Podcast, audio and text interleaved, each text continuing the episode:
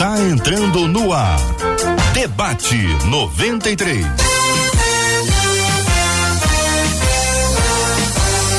Realização 93 FM. Um oferecimento Pleno News. Notícias de verdade.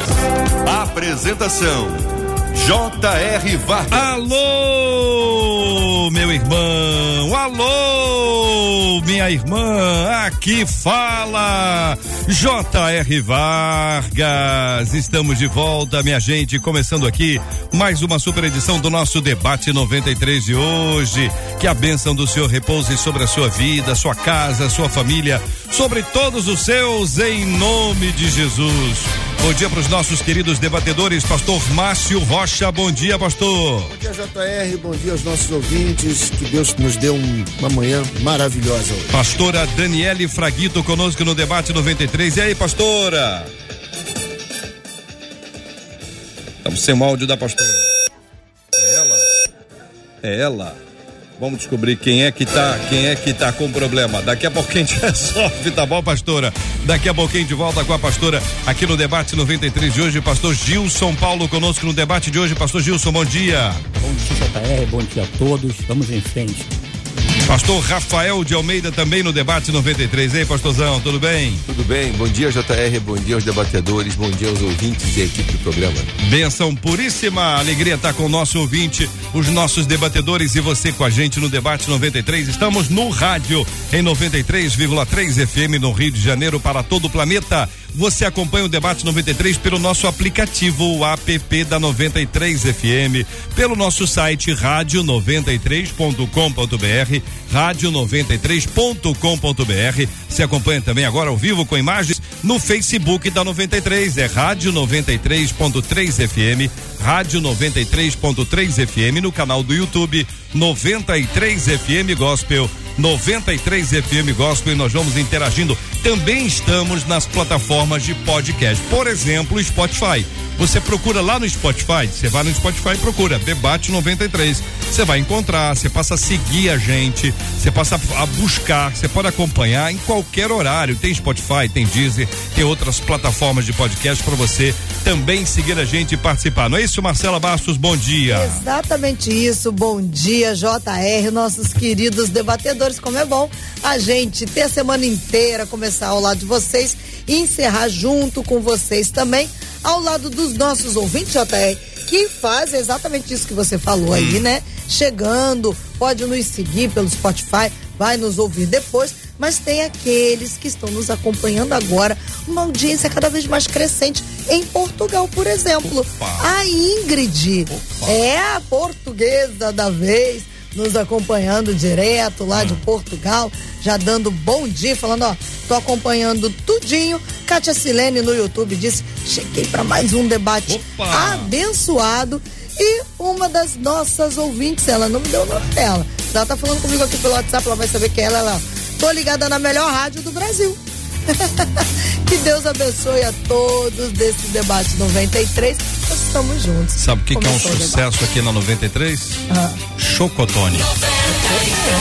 Chocotone da 93. Tem Chocotone da 93 pra você, viu? Hoje aqui no debate 93, você manda sua mensagem pra cá. Você pode pode ser por onde hoje? WhatsApp, Instagram, WhatsApp, pelo nosso WhatsApp da 93. Vamos lá, tela tocando aí 2196 803 8319 2196 803 8319. Você participa com a gente aqui no nosso WhatsApp da 93, vai interagindo e você pode ganhar esse prêmio hoje. É Chocotone. É só falar, quero o Chocotone da 93. Mas tem que falar, hein? Quero o Chocotone da 93. E aí você vai concorrer. No final do programa de hoje tem resultado.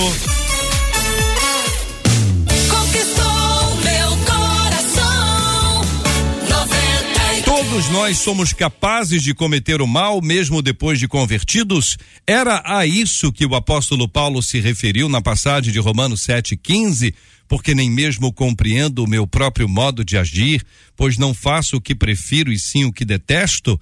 A maldade é um instinto, Como perceber que estou alimentando o mal na minha vida? O problema do mal está ligado à modernidade ou isso acontece desde a fundação do mundo? O que fazer para que a maldade e a frieza não roubem o meu coração? É o que pergunta um dos nossos queridos ouvintes. Pastor Rafael, posso começar ouvindo o senhor? Posso? Pode, pode. Então, então vamos lá. O, o, todo mundo é capaz de cometer o mal, ainda que depois de convertido, dá uma minimizada, diminui, de vez em quando volta. Como é que é isso, pastor? Não, é, o próprio Paulo admite que ele pratica o mal. Todo mundo é capaz, a gente não perde livre-arbítrio. A gente é capaz de não cometer o mal, o que às vezes o ímpio não consegue. É, João, eu gosto mais da teologia joanina, João fala que o que é nascido de, de, é, de Deus não vive da prática do pecado. Ou seja, a gente não, não vive mais praticando o pecado, mas vai escorregar e cair eventualmente, porque é da natureza humana. O problema não é tropeçar, o problema é não levantar. É. Pastor Márcio, é isso? Ô Jota, é o, o mal, o mal ele tá dentro da gente, né? Eu, eu, eu acredito que quando você se converte, você tem a luz daquilo que é certo. Então, aquilo que passa, que deixa de ser um hábito, né? Porque essa coisa do mal, é, desde a criação, né? Por causa do pecado, já entrou na gente, né? Então, a gente tem uma sementinha do mal. É, mesmo, mesmo pequenas pessoas falam, ah, criança, até a criança, né? Você vê que uma criança está com um brinquedo, não quer emprestar para o outro, ou bate, né? Dá um cascudo no outro. Isso é uma coisinha do mal. E a gente se converte e acaba é, é, é, a gente descobrindo como fazer, né? A, a- a própria palavra diz que se você quer vencer o mal, você tem que fazer o bem. A gente conheceu o bem. Então a gente tem que é, trabalhar nesse aspecto, né? Mas eu acho que mesmo crente dá para fazer o mal. O pastor Gilson. Sim, é, com certeza, né? Com certeza que afirmo é, categoricamente que é possível pecar. Assim, vale aqui ressaltar que quando a pessoa tem um encontro com Cristo, muitas coisas acontecem em termos de mudanças, né? Há mudança de senhorio, ela passa agora a pertencer é, a Cristo e essa, esse pertencimento é publicizado no batismo, em nome do Pai, do Filho e do Espírito Santo. Então há essa dominação é, da Trindade na pessoa, há mudança de mentalidade, ela passa a ter novas perspectivas enquanto é, essência de vida, há essa mudança de, é, é, existencial, passa das trevas para a luz, né? há essa mudança de natureza, que aqui que é o ponto-chave da discussão, penso eu, né? Que eis que se alguém está em Cristo, nova criatura é, as coisas se passaram, eis que tudo se fez de novo, portanto há essa novidade de vida. Entretanto, não obstante, é o famoso porém, É. essa vida nova se dá na questão da nesse mundo caído, é, ela acontece de verdade, mas não tira de nós o aspecto de sermos criaturas. Somos filhos, porém criaturas. Enquanto criaturas, aguardamos também, gememos essa restauração completa, plena. E, e, e viver nesse mundo caído, não tem jeito, interfere nas nossas percepções, forma de pensar, de agir, de se comportar, porque não tem jeito, recebemos influência do aqui e agora. E mais do que isso, habitamos ainda, ainda nesse tabernáculo terrestre que será transformado, revestido de incorruptibilidade, imortalidade. Portanto, essa vida nova em Cristo se dá em fraqueza, nesse mundo caído. Portanto, é possível cair, pecar, mas também é possível viver para a glória de Deus. Vai depender é a maneira como o indivíduo vai transitar a partir dessa experiência. Pastor Rafael, essa citação do apóstolo Paulo, do, do texto de Romanos 7,15, ajuda a gente a entender ah, porque nem mesmo compreendo o meu próprio modo de agir, pois não faço o que prefiro e sim o que detesto. Embora seja só um versículo, que é para a gente poder sinalizar, como é que o senhor explica esse texto bíblico? É, você vê, o temperamento de Paulo não mudou, né? O Paulo que era, por exemplo, intolerante, ele, ele, ele se aborrece com o João Marcos e não quer mais viajar com ele. O temperamento dele não mudou. Muita gente se engana, até cai por causa disso. Ah, agora sou nova criatura, aquele não pertence mais. Não, aquele pecado que você gostava continua presente na tua carne. O que acontece é que, à medida que você anda na presença de Deus, você anda no Espírito, o Espírito Santo te dá domínio sobre a carne, mas a carne é a mesma. Você gosta dos mesmos pecados que gostava antes.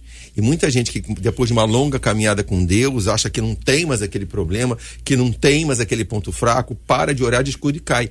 Cai naquele que era o teu ponto fraco antes. Não é que a sua carne muda, é que teu, o Espírito Santo em você se torna mais forte que a tua carne.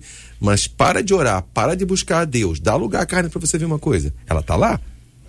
Deixa eu falar com a pastora Dani. Pastora Daniele, vamos ver se a gente consegue ouvi-la. Pastora? Oi. Opa! Sim, então, Conseguimos ouvi-la. Eu gostaria, pastora, de ter a sua percepção, seu ponto de vista do texto de Romanos 7,15, porque nem mesmo compreendo o meu próprio modo de agir, pois não faço o que prefiro e sim o que detesto. Como se posiciona a irmã em relação a esse texto? a gente vê aí, na verdade, Paulo numa guerra interna, e que bom que é essa guerra interna, que quer dizer que tem a presença do Espírito Santo, né? Se não tem a presença do Espírito Santo, não tem essa guerra interna toda, né? O pecado, ele não faz esse confronto com o Espírito que habita em nós. E o que eu percebo dele é que, na verdade, ele tem uma consciência do pecado que ele não quer praticar. É um pecado consciente. E ele, com essa consciência, ele sabe que a inclinação que ele tem para o mal, por causa da semente do pecado, ela está muito forte ainda. E é, para mim, esse texto fala exatamente sobre isso, que há essa guerra e que há essa tendência para o mal, essa tendência para a inclinação do pecado, e é um pecado consciente dele. Por isso tem essa guerra. Pastor Márcio, e o senhor? Então, foi o que o pastor eh, Rafael acabou de dizer. A gente tem, a gente tem, né? Paulo, Paulo aqui está expondo a sua fragilidade, né? Ele está expondo aqui para nós, né? Nos deixando como alerta essa, essa sensação que sempre temos de que aquilo que a gente gostaria de fazer, né? A gente luta contra isso e que o instinto da maldade vai estar tá sempre nos fazendo, né? Isso, isso, a gente está falando de, de, de, de pecado aqui, mas é, é, eu vou falar da, da, das coisas do dia a dia, né? Você vem para cá agora, eu vim para cá agora e do nada o ônibus entrou na minha frente, não ligou seta, não ligou nada. O mal, o mal que está dentro de mim, né? Queria assim abençoá-lo de uma forma diferente. né? a verdade é essa. Então, essa é uma luta que eu queria carnalmente, né, expressar a minha indignação, né? E o Espírito Santo me fez me controlar e dizer: "Obrigado, Senhor, porque me livrou de eu usar o meu, o meu seguro do carro". Então, Paulo está dizendo né, que essa, essa questão da, do, do mal que ele não quer, dessa maldade que está dentro dele, ela precisa ser combatida diariamente. E é uma questão da presença do Espírito Santo dentro de nós. É uma, é questão do nosso, do nosso conhecimento do nosso relacionamento que nós temos com Deus. E que precisa acontecer diariamente, porque se você não estiver ligado com Deus, se você não estiver ligado nas coisas de Deus, você fatalmente vai ser tentado por alguma coisa, por, por alguma circunstância, a sair do seu equilíbrio, né? A, a não testemunhar da transformação diária que o Evangelho traz para nós. Aí o, o pastor, o pastor Rafael falou uma coisa muito clara, porque essa é uma verdade. Aquela nossa fragilidade continua aqui porque a carne não mudou, o corpo não mudou. A fragilidade encontra ali. Se você não estiver né, ávido, se você não estiver com, com a percepção de que o diabo vai esperar uma oportunidade para te tragar, essa fragilidade vai acontecer, porque ele está ao redor esperando a oportunidade para fazer com que aquela maldade que está dentro de você se manifeste. O senhor traz essa ação diabólica, que é a tentação, o objetivo de arrancar a gente do lugar, e o ouvinte pergunta se a maldade é um instinto. O instinto não vem de fora, o instinto é interno. Pastor Gilson, ah, o senhor pode explicar isso aí para É, nós e responder? A, a maldade é um instinto? É, sim, sim, com certeza. Sim, mas assim, é, nessa mesma dinâmica do texto de Paulo aqui, de é, Romanos 7, é, aqui usando as palavras de Pedro, né, tem textos de Paulo tão difíceis de, de- de interpretar que alguns até se interpretam equivocadamente. E eu entendo, pastores, que esse é um deles, um texto muito difícil de compreender, de entender, de interpretar esse de Romanos 7. Eu vejo que para compreendê-lo de maneira assim, mais consistente é necessário contextualizá-lo à luz de toda a carta, né? Porque a carta de Paulo aos Romanos, essa carta de fato que mostra essa mudança é, posicional essencial em Cristo a partir da experiência transformadora. E eu não posso aqui, de maneira alguma, pegar esse texto de Paulo e colocá-lo como sendo uma, uma camisa de força que impossibilite uma vida santa, uma vida de transformação, até porque essa interpretação vai de encontro essa graça que transforma. Porque à luz de Romanos, graça e pecado são duas coisas que não se misturam.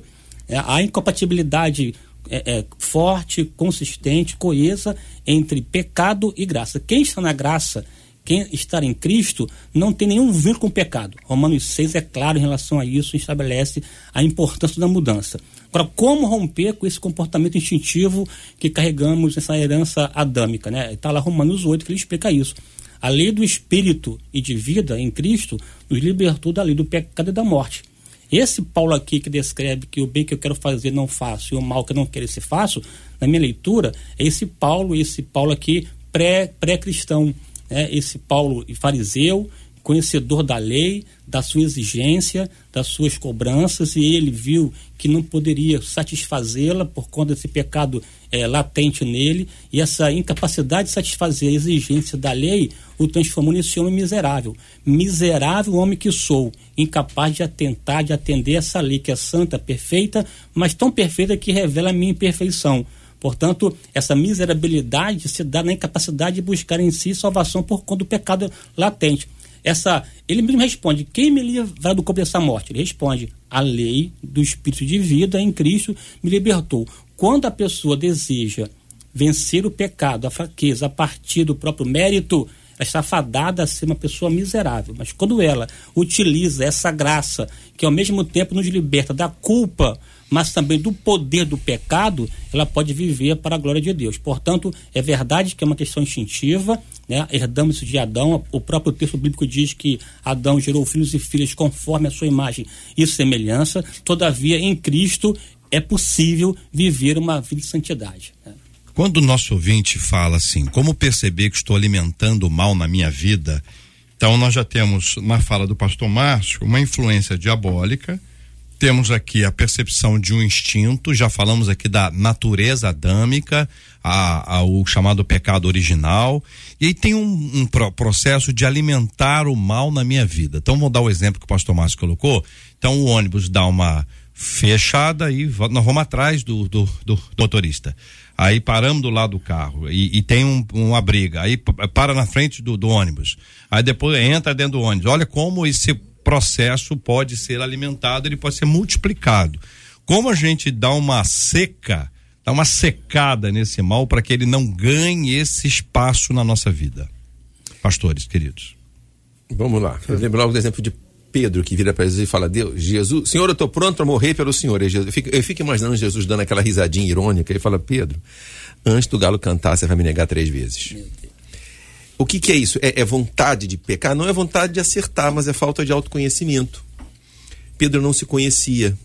Ele caiu porque ele não se conhecia. Ele, ele, ele e o discípulo amado foram os únicos que entraram na casa do sumo sacerdote para aceitar, para assistir o julgamento. Ele foi lá porque ele achou que ele resistiria. Os outros, sabendo da própria fraqueza, se esconderam. É, porque ele não se conhecia, ele se expôs à tentação. Porque ele se expôs à tentação, ele caiu. A gente esquece que ele foi o único que negou, porque ele foi um dos dois únicos que foram lá. É, a gente cai muitas vezes porque a gente não, não busca o autoconhecimento. A gente quer ser bom, a gente quer ser puro, a gente quer ser santo. A gente não tem coragem de olhar para dentro do coração e reconhecer as nossas fraquezas e aí se expõe. A gente se expõe. E, e é, uma vez um colega falou para mim: Eu confio no meu taco. Eu não confio, não. Assim, eu sei o que não me tenta. Tipo, droga não me tenta, jogo não me tenta, dinheiro dos outros não me tenta. Então isso aí para mim não é problema nenhum. O que não me tenta, eu não me exponho. Porque eu sei que eu sou humano. Isso, o primeiro é isso, é você se olhar com honestidade. Ah, eu tô com. Eu, tô, eu, eu não eu perdoei? Não, não perdoei. Então ore e confessa a mágoa. Não fica dizendo que perdoou quando você não perdoou. Ah, eu não tenho nada contra ninguém. Mentira. Mentira você tem, ora até você perdoar, mas não fica dizendo que você não tem. Entendeu? Ah, eu só tenho olhos para minha mulher. Mesmo? Você é tão santo assim? Se é tudo bem, mas se não é, admite. E aí, admitindo, não se expõe àquela que te tenta. Então, eu acho que começa pelo autoconhecimento. O segundo, sem querer me alongar demais, é lâmpada para os meus pés é a tua palavra e luz para o meu caminho. A única maneira de conhecer a verdade é através da palavra. Você tem que estudar a palavra e, e, se ver nela, e à medida que você estudar, a palavra vai revelar onde o pecado está em você para você se corrigir. É um processo. A santificação dura a vida toda. É cada vez mais sutil, mas dura a vida toda. Então, honestidade consigo mesmo, reconheça seus pontos fracos, não fica batendo no peito que nem um fariseu. E o segundo, vai para a palavra, vai aprendendo que você precisa mexer, porque vai durar a vida toda. Marcela, os nossos ouvintes estão apresentando as suas opiniões sobre esse assunto. Estão conversando com a gente aqui, mas, é, por exemplo, o Ivo disse assim: nós temos o DNA de Caim. Mas quando nos entregamos a Cristo, o Espírito Santo nos ajuda a não praticar o mal, diz ele. Uma, um deles, o Éder, ele já chega fazendo uma pergunta. Ele falou assim: Eu queria saber se o desejo pela vingança e até o ato de vingar-se já seria uma demonstração dessa maldade que habita dentro de nós. É a pergunta do Éder. Pastora Daniele, esse desejo de vingança, conforme pergunta o nosso ouvinte, qual a sua opinião? Marcos 7, 20 e 21. Que sai do coração do homem, tudo que torna impuro o homem é aquilo que sai do coração do homem, né? Todas as os maus desejos, os homicídios, as vinganças, os adultérios, as imoralidades, tudo isso sai de dentro do nosso próprio coração, da nossa concupiscência, dessa inclinação, dessa tendência para o mal. Então, esse desejo de vingança, ele é muito natural do ser humano. E do ser humano de uma forma geral, tá, amados? Eu não- aqui não vou excluir nem, nenhum crente, porque até nós, quando nós estamos assim, na nossa forma mais é, essencial na carne, né, nós temos o desejo de vingança. Há que se ver que a presença do Espírito Santo e aqueles irmãos que são mais íntimos do Espírito Santo, têm mais comunhão com o Senhor e com a sua palavra, é óbvio que eles vão ter mais influência do Espírito e eles vão conseguir se refrear. Quantas vezes os irmãos já tiveram, subiu né, do seu coração ou do seu entendimento um pensamento de vingança e você automaticamente fala: não, mas essa não é a vontade de Deus. Ou um desejo de xingar uma pessoa, ou de falar alguma coisa, ou até mesmo falar mal de uma pessoa e naquele momento você conseguir refrear a sua língua. Então, tudo isso está dentro do mesmo escopo, dessa natureza pecaminosa, dessa inclinação, dessa tendência. E a vingança está nisso. Eu acho que a pastora já deu uma um início de resposta para a próxima pergunta que eu vou fazer aqui, mas aí fica a critério sua, JR, dos nossos debatedores, porque uma outra ouvinte, pelo WhatsApp, ela disse assim: Eu sei que todos nós nascemos com a inclinação para o pecado, como diz a Bíblia, né? Em pecado. Ela diz assim, mas nós temos é, é, o poder da escolha, né? De buscar aonde a gente vai seguir na questão do livre-arbítrio. Só que ela diz assim, mas me disseram que alguns nascem com uma tendência maior para maldade. Por exemplo, são mais sujeitos a cometer atrocidades, crimes hediondos, diz ela. É isso mesmo? Aqueles que cometem esse tipo de maldade, que ela né, elenca serem atrozes, são diferentes de outros? É porque tem uma tendência maior? É a pergunta dela. O que, que vocês acham? Assim, é, é, é, mais uma vez aqui estamos olhando para essa questão é, ontológica, essencial do homem, né? Assim, biblicamente, de fato, o homem pós-pecado nasce é, em pecado, né? Em, em pecado foi concebido, somos por natureza filhos da ira, vivíamos em delito de pecado, são expressões bíblicas que, que remetem a essa questão do, do pecado latente. É, é, e claro que muitas correntes outras tentaram de maneira falida romper com isso, né? A própria que a ideia assim, né, de, de Rousseau, o homem é eminentemente bom e tal, quem o corrompe é o meio, esse, aspecto sociológico, o que não se processa, não se vincula, porque por mais que esse homem se prepare, estude e aprenda e, e viva no campo acadêmico, às vezes só aprimora a sua crueldade, né? Sua capacidade de, de, de, de roubar e por aí vai, porque de fato ele está inclinado ao pecado. É, sim, eu sou favorável a essa, essa, essa antropologia pessimista que vê o homem de fato pecador. E agora, é, o que se tem que entender é que quando a pessoa tem um encontro com Cristo, ela passa a decidir, viver em outro espaço. Pois é, mas a pergunta que faz o ouvinte é o seguinte: tem lá o, o, o, o A, o B e o C. Aprendemos a, a ser E mal. tem o C. O mal se aprende também. Pois é, mas, todo mundo. Aí, mas ele tá falando o seguinte, que tem o C do A e B e o C, que esse aí ele é, é aquele do crime hediondo. E que disseram para ela que tem pessoas, existem pessoas que têm que tem essa tendência ao crime hediondo. Seria o, o C aí. Então, Jota, primeiro Ah. a gente tem que entender o que é o instinto. Quando- voltando à pergunta ali, ah, é nós temos o instinto da maldade. O instinto, segundo, segundo o dicionário, ele é um impulso natural, né? que independe de algum aprendizado. Então a gente já nasce com ele. Se a gente parar para pensar que o C tem mais probabilidade de ser alguém violento, a gente vai é, ver uma imperfeição em quem o criou. Então eu não acredito que Deus tenha colocado uma pitadinha a mais no C uhum. para ele ser mais maldoso do que o outro. Eu, eu não creio que Deus uhum. tenha feito isso. Entendeu? Eu acho que a questão sociológica, né, da, do meio que ele vive, o torna, né, ou a própria, o próprio desenvolvimento dele pessoal o torna mais agressivo que o outro. Ela falou sobre Caim. Vamos lá. Eu não creio que Deus tenha criado Caim com aquele instinto de matar e Abel o instinto de ser quem ele foi. É. A questão foi desenvolvida dentro do coração de Caim. Ele, ele, aí a gente vai depois entrar no outro método aqui, para como é que ele aumentou essa, essa vontade. Por exemplo, nós, nós, nós aqui, somos, somos quatro pessoas aqui. Com certeza, alguém tem uma vontade maior do que a outra de fazer algum tipo de maldade. Isso não significa que você nasceu com algo maior. Eu permiti que fosse desenvolvido dentro de mim, né? Por exemplo, como eu, você sabe, eu sou um ex-policial. Então, no tempo em que eu fiquei na polícia, eu acabei desenvolvendo dentro de mim uma maneira diferente de reagir de alguém que nunca foi um policial. Então, alguém vê um criminoso e vai dizer assim: não, tenha misericórdia dele, né? Hum. Eu não tenho esse, esse instinto. Eu desenvolvi um instinto diferente dentro de mim. Não, quer ter misericórdia? É de tenha misericórdia. Né? Pois é. é troca de então, tiros, eu, eu não acredito violência. que alguém tenha nascido uhum. né, com a coisa maior. Eu acho que foi desenvolvido no meio dele, com os, os vários históricos familiares, várias situações é, é, psicológicas, que fez com que o cara se tornasse mais maldoso do uhum. que o outro. Esse é a minha, a minha, o meu entendimento. Marcelo. E nós também queremos trazer aqui, JR, hum. desde ontem, né, a gente, né, dá só esse ampassão aqui, desde ontem a gente tem falado muito sobre a morte do cantor Pedro Henrique, é que morreu aos 30 anos, enquanto ele estava louvando a Deus em um evento lá em Feira de Santana. Impressionante. Primeiro que ele é jovem, né? Um menino muito novo, 30 anos, mas é, é parece que os infartos é, entre é, nos 30 aí aos 40 anos realmente é é mais é, é mais tenso do que agora é tudo filmado, né?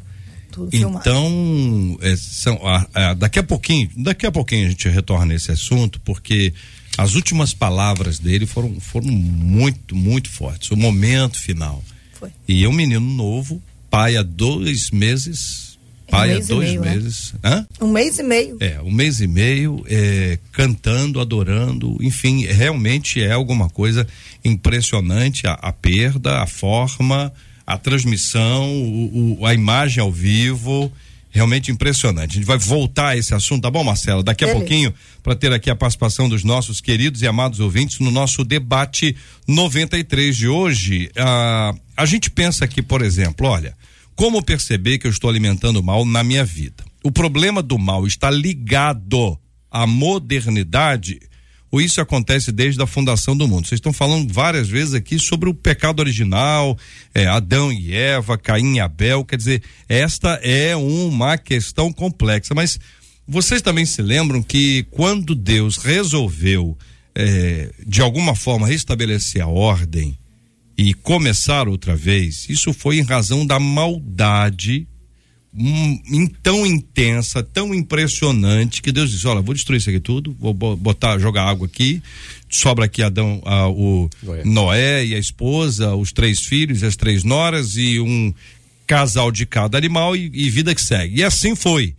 Só que é, a gente vai vendo assim, imaginando, cara, se, se foi tão ruim a ponto disso acontecer, Hoje não deve estar tá tão ruim a ponto disso acontecer, porque Deus já disse que não vai acontecer outra vez. Ou tá ruim e as coisas estão sendo preparadas. O pessoal fala assim, ó, o sol tá mais quente, hein? Tá aquecendo mais. A gente sabe que com água não vai. Será que vai ser com, com fogo? Será que é por causa dessa maldade que tá aí? É, é isso que a gente está vendo é, nas coisas mais absurdas que, que acontecem? Então, meninos e menina, quero ouvir a opinião de vocês. É, onde é, sobre sobre o, o atual momento que vivemos, é, a falta de justiça gera isso, né? A falta de limite está gerando isso. Se a gente já tem um instinto maldoso e não se tem justiça, vai acabar a maldade prevalecendo, não tem jeito. Isso, infelizmente, é, é o que a gente está vendo. Se não existe justiça, se não existe parâmetros, né? O mundo, o mundo jaz no maligno, não tem jeito. Então, se não tem limites, né? Aquele que, que não tem o um encontro com o Senhor, aquele que não tem é, é, uma, uma, um relacionamento com o Espírito Santo, vou perder o quê? Então, vou deixar o meu instinto aflorar em todos os aspectos. E a gente, como igreja, tem que ter muito cuidado. Muito cuidado. Né? Porque é, nós estamos é, propensos a deixar aquilo que nos traz equilíbrio, né, em função daquilo que a gente tem enxergado, é, para tomar decisões humanas. E a gente não vai conseguir mudar a história tomando decisões humanas. Então eu acho que sem, eu acho que o grande problema da maldade hoje, exacerbada, explícita, é a falta de justiça. Eu acho que aumentou a violência, não. Aqui agora a gente recebe a notícia mais rápido e recebe a imagem. A Revolução Cultural Chinesa matou dezenas de milhares, de milhões, perdão, dezenas de milhões de pessoas. O Khmer Vermelho no Camboja matou milhões de pessoas. Júlio César me corrija, pastor Gilson, porque eu posso cometer minha imprecisão. Me parece que crucificou dois ou quatro mil homens a caminho entre, entre a, o território celta e Roma, quando ele venceu a guerra contra os celtas. Isso depois de ter matado as mulheres e as crianças. O pai de Calígula, pai adotivo de Calígula, agora me fugiu o nome dele, tinha um, tinha um harém de crianças, de meninos. Os dolfins de 10 anos. É, tinha bordel de criança na Inglaterra vitoriana. Estou dando exemplos aqui, né? Teve massacre dos armênios pelo Império Turco, que o governo turco nega até hoje. Mas também antes de Hitler teve massacre de, de africanos pelo, pelo Império Colonial Inglês. Morte de criança. Os, os astecas sacrificavam prisioneiros todos os dias no templo. O fogo da cidade era aceso no coração de um, de um jovem sacrificado. A violência aí desde que o mundo, desde que a humanidade se afastou de Deus. O que a gente pode dizer é que a igreja oferece um caminho para fora desse mundo em que aquele que é violento pode deixar de ser, aquele que é sexualmente pervertido pode deixar de ser. Quer dizer, uh, o mundo jaz no maligno. É que agora a gente enxerga. Antes não enxergava. Quando a gente chegava, estava todo mundo morto. Agora a gente pode falar. Antigamente não podia. Se falasse, você morria. Quem ia falar contra, contra o, o, o Império Inglês no auge da, do seu poder? Quem ia falar contra, contra o Império Turco no auge do seu poder? Não, ninguém falava. Então ficava morto. Agora a gente pode falar por enquanto, né? Com cuidado, mas pode. Então, assim, a violência não aumentou, ela só ganhou mais visibilidade. É, assim, é, concordo plenamente com o senhor, pastor, assim, né? A, a maldade faz parte da vida humana, né? em, em, maior ou menor grau. Né? É, todavia, assim, é, a gente percebe, eu, na minha leitura assim, parca, que há de fato um, um, um aumento expressivo da violência, né? E assim, tem aqui em consonância com a palavra de Jesus que né, nos dias da sua vinda seriam semelhantes aos dias de Noé, né, uhum. que casava, se dava esse casamento, essa maldade crescente no, na, na, sociedade pré-diluviana é, foi tamanho ao ponto de caiu o dilúvio, né, assim, porque aqui vale aquela máxima, né, um homem é um ser psico, bissocial e espiritual. Ele aprende também a, a maldade. Há essa predisposição natural, instintiva, latente, mas o meio, de fato, também influencia, ele acaba aprimorando a crueldade, a depender da experiência. E, e essa, esse contexto nosso atual, relativo, de fragilidade de, de leis, né, essa postura flexível, tolerante às práticas assim inaceitáveis, gera de fato uma sociedade sem limites. E um homem sem limite, ele é insaciável. E essa insaciedade o leva à violência porque, de fato, aflora essa força que o Paulo coloca lá no, no capítulo 7, que é a tal cobiça.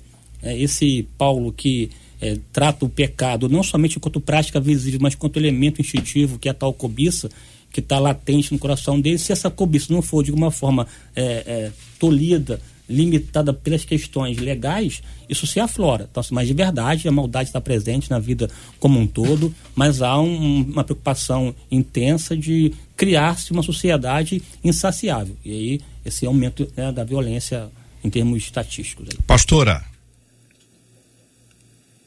então, é o sinal da figueira, né, que a gente está vendo aí. O JR trouxe prioritariamente a, o comparativo com os dias de Noé, né, a arca ali, toda aquela maldade que subiu ali para o Senhor e o Senhor realmente acabou com tudo e deixou ali a família de Noé. Nós hoje passamos por isso. E essas palavras de Jesus, como os pastores já muito bem colocaram, o tema é inesgotável, mas a, toda a base pressuposta teológica já foi colocada, né? E a gente vê hoje é realmente esse sinal, quando Jesus fala ali em Mateus 24, 25, né? Sobre esses sinais do final dos tempos e como é, nós precisamos nos preparar. O sinal da figueira, que você já sabe, né? Que quando há uma certa formatação daquela planta, você sabe que está chegando o verão, então a gente precisa estar tá atento. É, sabe que também esses últimos dias vão ser como Jesus virá como um ladrão. Então a gente sabe que tudo isso é exposto na palavra de Deus que realmente essa questão da inclinação para a maldade, ela só tende a um abismo chamar outro abismo, ela só tende a ser uma bola de neve para que se cumpra a escritura e tudo aquilo que o Senhor Jesus já tinha falado. Agora, cabe a nós nos preparar. Somos nós, hoje em dia, os Noés, que na época que não tinha chuva, só tinha orvalho, ninguém podia imaginar que ia chover tanto e a terra ia acabar é, é, num dilúvio. E hoje nós somos essas pessoas que a gente precisa ter coragem diante do politicamente correto, diante da espiral do silêncio, diante de tudo isso, de nos colocar como Noé, o tempo que seja que seja necessário que a gente fique repetindo ali e construindo a arca. A gente precisa se posicionar e trazer essas verdades para as pessoas. Pastor Márcio, a última pergunta que faz o nosso ouvinte é o que fazer para que a maldade e a frieza não roubem o meu coração? JR, o que fazer é mergulhar na palavra, porque a palavra é a nossa única saída, né? É fazer o bem e ninguém consegue fazer o bem sem estar envolvido com a palavra. Essa coisa de que, não, eu conheço alguém que não é cristão e é gente boa, da, da, da, cara, eu, eu, eu conheço tanta gente que. É, mas a maioria delas, a gente só consegue vencer o mal que está dentro de nós através da palavra. E isso precisa ser envolvimento com a palavra de manhã, à tarde, à noite. Essa história de que, não, eu, eu leio a palavra, eu só vou a um culto na semana. Os, os, hoje, a nossa luta, porque o que acontece? Você abre o celular, é uma maldade. Você sai na rua, você vê, dá de cara com a maldade. Você liga a televisão, tem mais maldade do que. Né? Ninguém mais hoje faz né, um desenho de Fred Flintstone, ninguém faz mais né, o Jetson, ninguém mais faz. Né, o, o, a, o perverso da nossa época era o pica-pau, porque o pica-pau era mal. É. Né? Hoje, todo mundo é perverso, qualquer desenho é perverso, qualquer coisa é perverso. Então, né, tudo na vida é perverso. Então, se você não tiver envolvido, mergulhado na palavra, se você não tiver mergulhado nas coisas de Deus, se você não tiver mergulhado na sua própria consciência de que o mal só vai trazer para você amargas colheitas, você vai sucumbir. Então, a, a, a frieza, é, ela é o retrato, ela é a porta de entrada para o mal. Se eu tô frio, eu vou ser mal. Né? Se eu não tenho envolvimento com a palavra, a, mal, a maldade, a malignidade vai, vai se manifestar na minha vida. Então, para mim, né, que luto contra o mal todos os dias, porque se não fosse a palavra, se não fosse o meu devocional hoje, eu teria, assim, abençoado o motorista do ônibus de uma uhum. forma bem adâmica, uhum. né, se é que a gente pode dizer. 20 minutos para o meio-dia. Olha, debate 93, hoje a gente está dando um chocotone de presente para você. Participa, o pastor Márcio já se empolgando. Você participa com a gente pelo WhatsApp 21 96803 8319. 21 96803 8319. Escreve lá com essa empolgação do pastor Márcio dizendo: Eu quero esse chocotone. Olha, eu não quero. resultado. Eu, eu, se dependesse de mim, e aí? Mim. Cada um de vocês receberiam hoje. Pô, olha lá. Oh, Jesus. Incluindo mas os a, ouvintes. Mas a maldade está reinando, nós vamos sair ah, sem sobre o Olha que aqui não reina maldade. Não, é uma aqui chave. reina paz. Tem que ter uma chave. Fica tudo num, num determinado armário. É. E aí a pessoa, só que tem a chave, às vezes ela, ela não, não abre. Tá bom? Então, vamos ver, né? Dependesse de mim.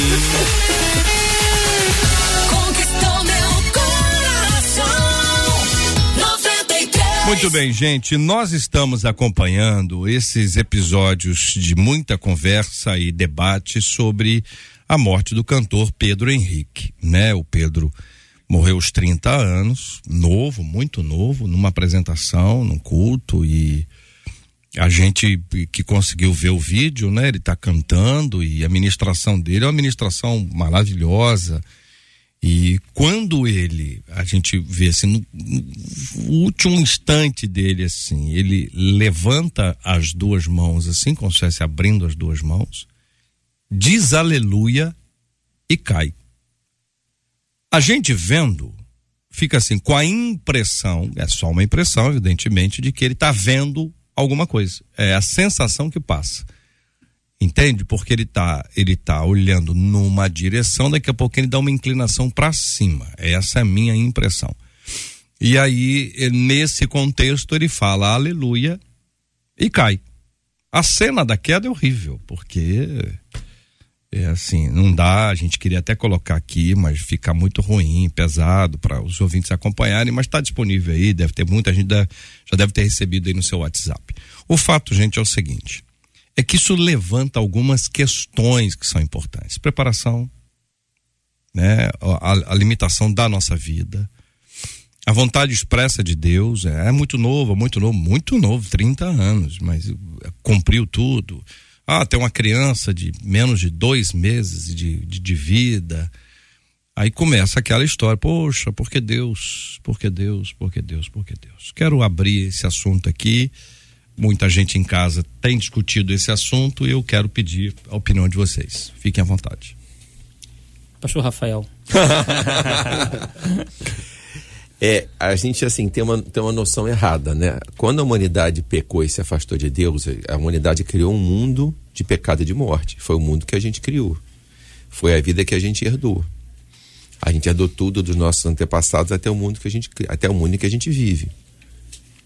Deus, na sua infinita misericórdia, mandou seu filho aqui para que nós fôssemos perdoados e tivéssemos a vida eterna. Mas ele falou também: nesse mundo tereis aflições. A gente não vira uma outra categoria de pessoa quando se converte. A gente continua vivendo no mesmo mundo, na mesma sociedade. A expectativa do Brasil hoje média é de 77 anos, graças ao avanço da medicina, as campanhas de vacinação, é, a melhor alimentação, a saneamento básico. E, e- mas era, na época dos nossos avós, era de 45, 50 anos. Uma pessoa de 47 era idosa no começo do século, no começo do século XX. Então, assim, eu estou contextualizando para a gente entender. O mundo não ficou perfeito só porque você virou crente. Tua expectativa de vida depende de condições ambientais.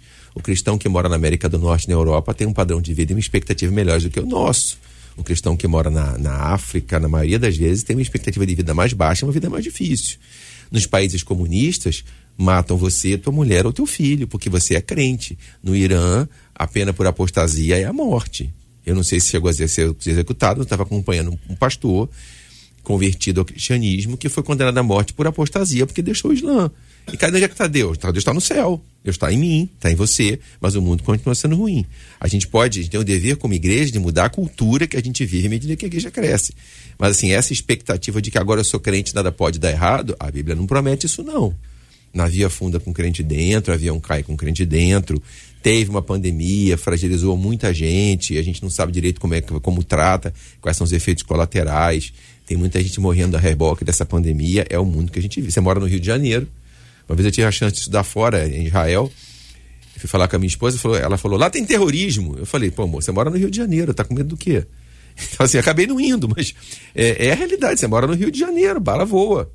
E aí? Deus está no céu, você, assim, Deus pode permitir que a gente morra mais cedo ou não, ele pode te livrar da pandemia ou não. E, e o prêmio da salvação é para o céu, não é ter uma vida perfeita, não. Essa, essa promessa de que a gente não, não pode morrer cedo, que não pode ficar doente, que não pode ter revés, essa é uma promessa que muita gente faz, mas ninguém cumpre. Porque aí quando, quando a morte vem, quando a doença vem, ah, foi falta de fé. Foi não. Foi não, foi o mundo real. É, sim, a palavra do pastor Rafael é é pertinente e proveitosa, né? Nessas questões, nós podemos olhar para do, dois prismas: olhar para Deus e olhar para nós, para o mundo, para o homem. Olhar para Deus se restringe à palavra soberania. Não cabe a mim, a ninguém, assim, me escurir, se intrometer na sua soberania. Ele sabe todas as coisas que eu não sei. Ponto. O que cabe é olhar a situação. Um jovem promissor, é, amado, com ministério, enfim, né? É, uma bênção que partiu. E a sua partida nos remete a questões de pensar o que eu faço em relação à minha vida. Eu me remeto à importância sobre a, a brevidade da vida.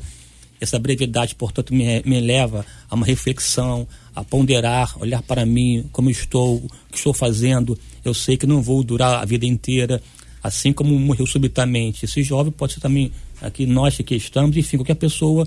Então isso me leva à ideia da, da preparação. Existe uma vida para além túmulo. E essa vida para além túmulo, ela se, de, se decide aqui e agora. Ela é decidida aqui e agora. Daí a ideia do, do, do, do, de novo da questão da, da maldade, do instinto, da crueldade.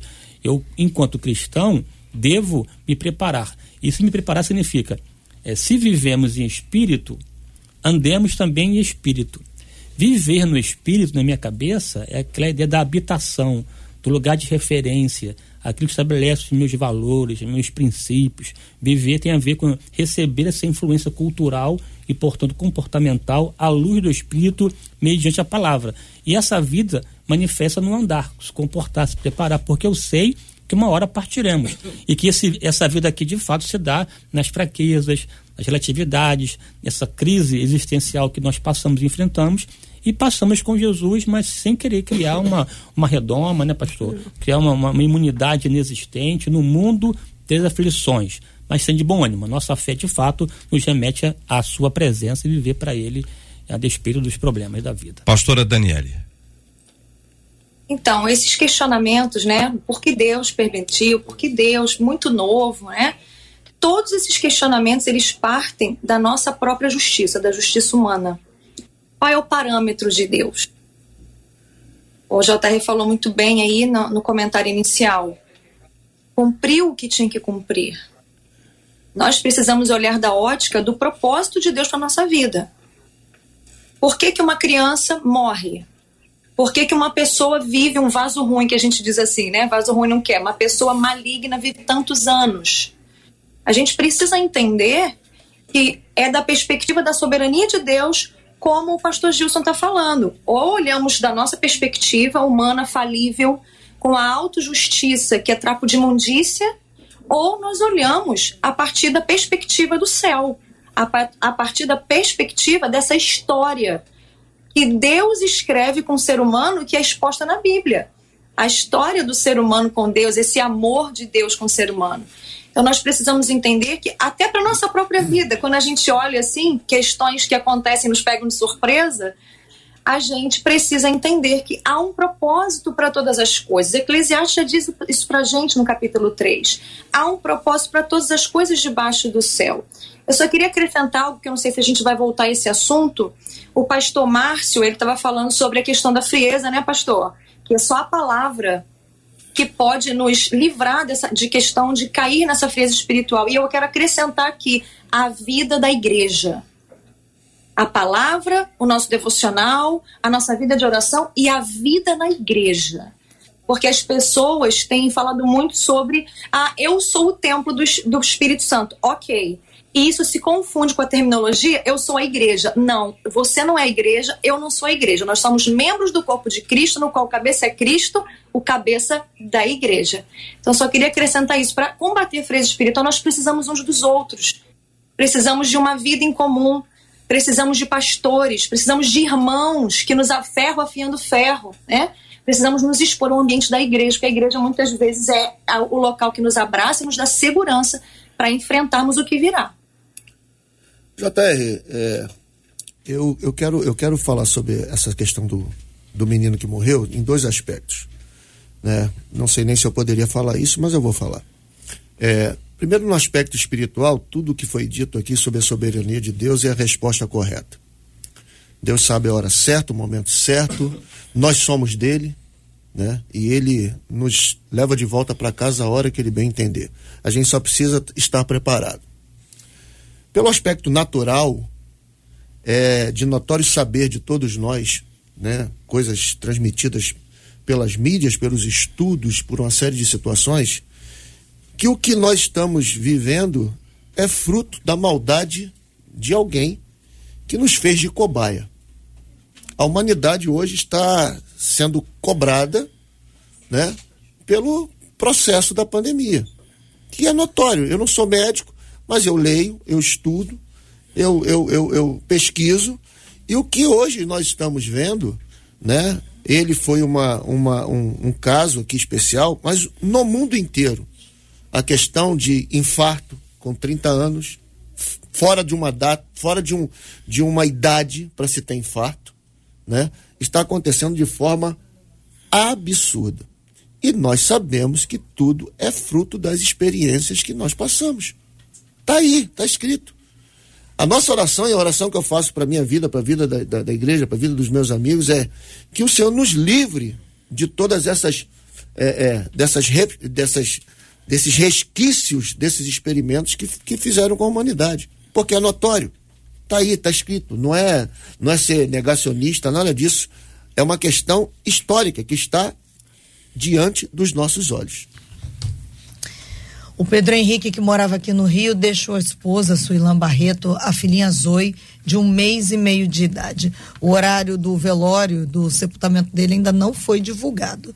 A cerimônia da despedida vai ser em Porto Seguro, lá na Bahia, onde os paizinhos do Pedro Henrique moram. O nosso carinho à família inteira e os inúmeros admiradores dele. Muitos dos nossos cantores tinham vínculos eh, bem de, de proximidade com ele, então o carinho a todos, na certeza de que a única possibilidade de haver consolo é da parte do Senhor. Este é o Debate 93, com J.R. Vargas. Uma de nossas ouvintes está dizendo o seguinte: olha, gente, estamos no final do ano. Eu tô com medo de ler isso aqui, de vocês acharem que é na igreja de vo- vocês. Mas como diz o pastor Márcio, eu, eu vou falar assim mesmo. Estamos no fim do ano e confesso que estou cansada de tanto trabalhar na igreja. Sou professora de escola bíblica, sou regente do coral, além de outros cargos. Entra ano, sai ano, estou envolvida em vários ministérios. Sinto que tanta atividade acabou me tornando uma pessoa estressada, dura e até mesmo fria espiritualmente. Deixar os cargos na igreja pode trazer problemas para a minha vida. O que a Bíblia quer dizer quando afirma que não se pode tirar a mão do arado? Qual o ponto de equilíbrio entre fazer a obra e cuidar da nossa própria vida? Quais os sinais de que podemos estar nos tornando ativistas de igreja? É o que pergunta uma de nossas queridas ouvintes. Esses e outros assuntos estarão amanhã, amanhã não, segunda-feira, a partir das 11 horas da manhã, em mais uma super edição do nosso Debate 93. Muito obrigado, os nossos queridos e amados debatedores. Pastor Márcio Rocha, obrigado, querido. Eu que agradeço mais uma vez e eu não posso deixar de ir embora Hum. sem mandar um abraço para toda a igreja, mandar um abraço para minha esposa, a pastora Mari, para os meus filhos, para minha neta Manuela e dizer em alto, claro e bom som: Eu quero chocotone. Hum. Olha aí. Senhor, vamos fazer o seguinte: se, o- se o senhor fizer isso cantando, a chance aumenta. É mesmo? É. Em que tom? Não, então, tom? deixa eu despedir todo Ah, mundo. tá bom, tá bom. enquanto isso, se, se, se prepara. Tá. Pastor Rafael de Almeida, obrigado, querido. Obrigado, JR. Um grande abraço para minha família que está em casa já de férias. Um abraço para os irmãos da Igreja Batista Getsemane e para todos os ouvintes. Fiquem na paz do O senhor Senhor. também quer? Hã? O senhor também quer? Chocotone? É. Tem que cantar Tem que também. cantar. Tem que Vamos cantar. ensaiar. Pastor Gilson, obrigado, querido. JR, minha gratidão aqui, privilégio aqui participar com os debatedores, pastor Rafael, enfim, uma alegria.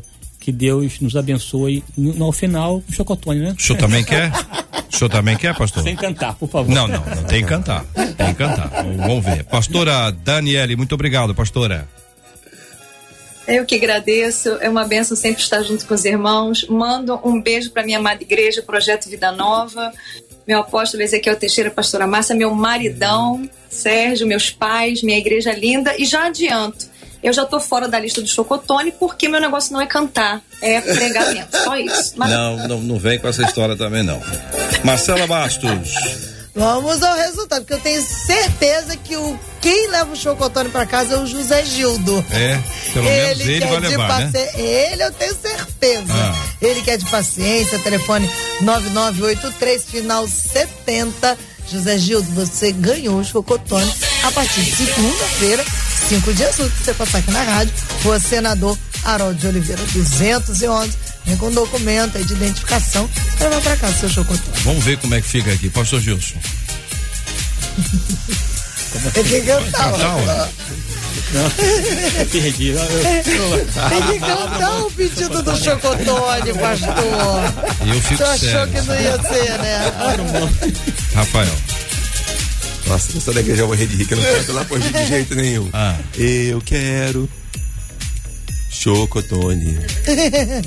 Eu quero chocotone. Chocotone, chocotone, chocotone. Tá bom assim?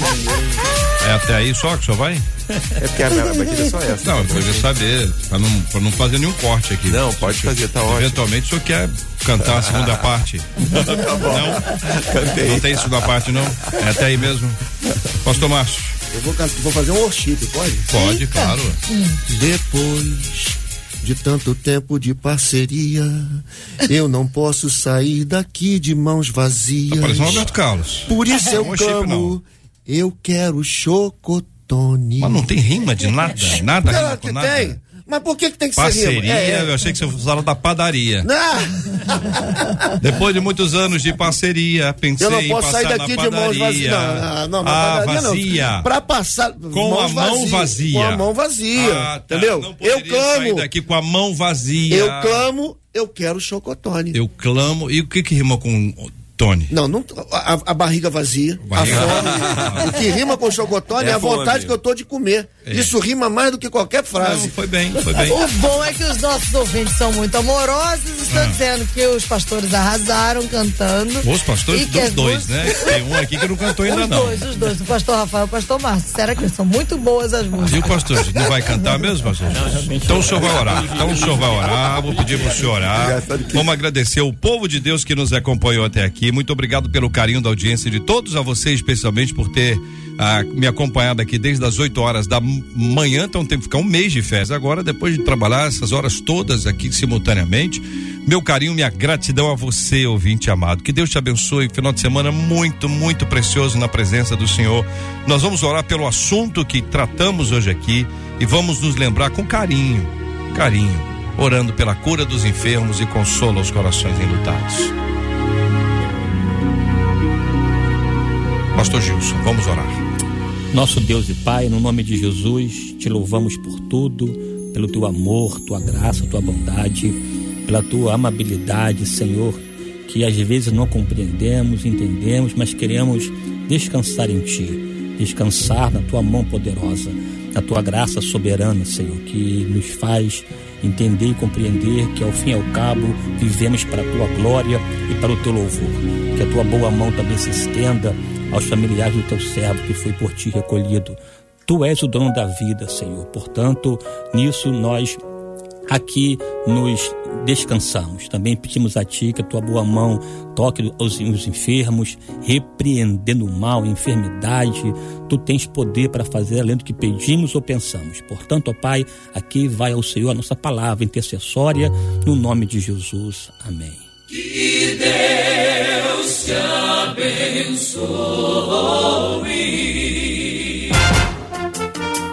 Você acabou de ouvir Debate 93.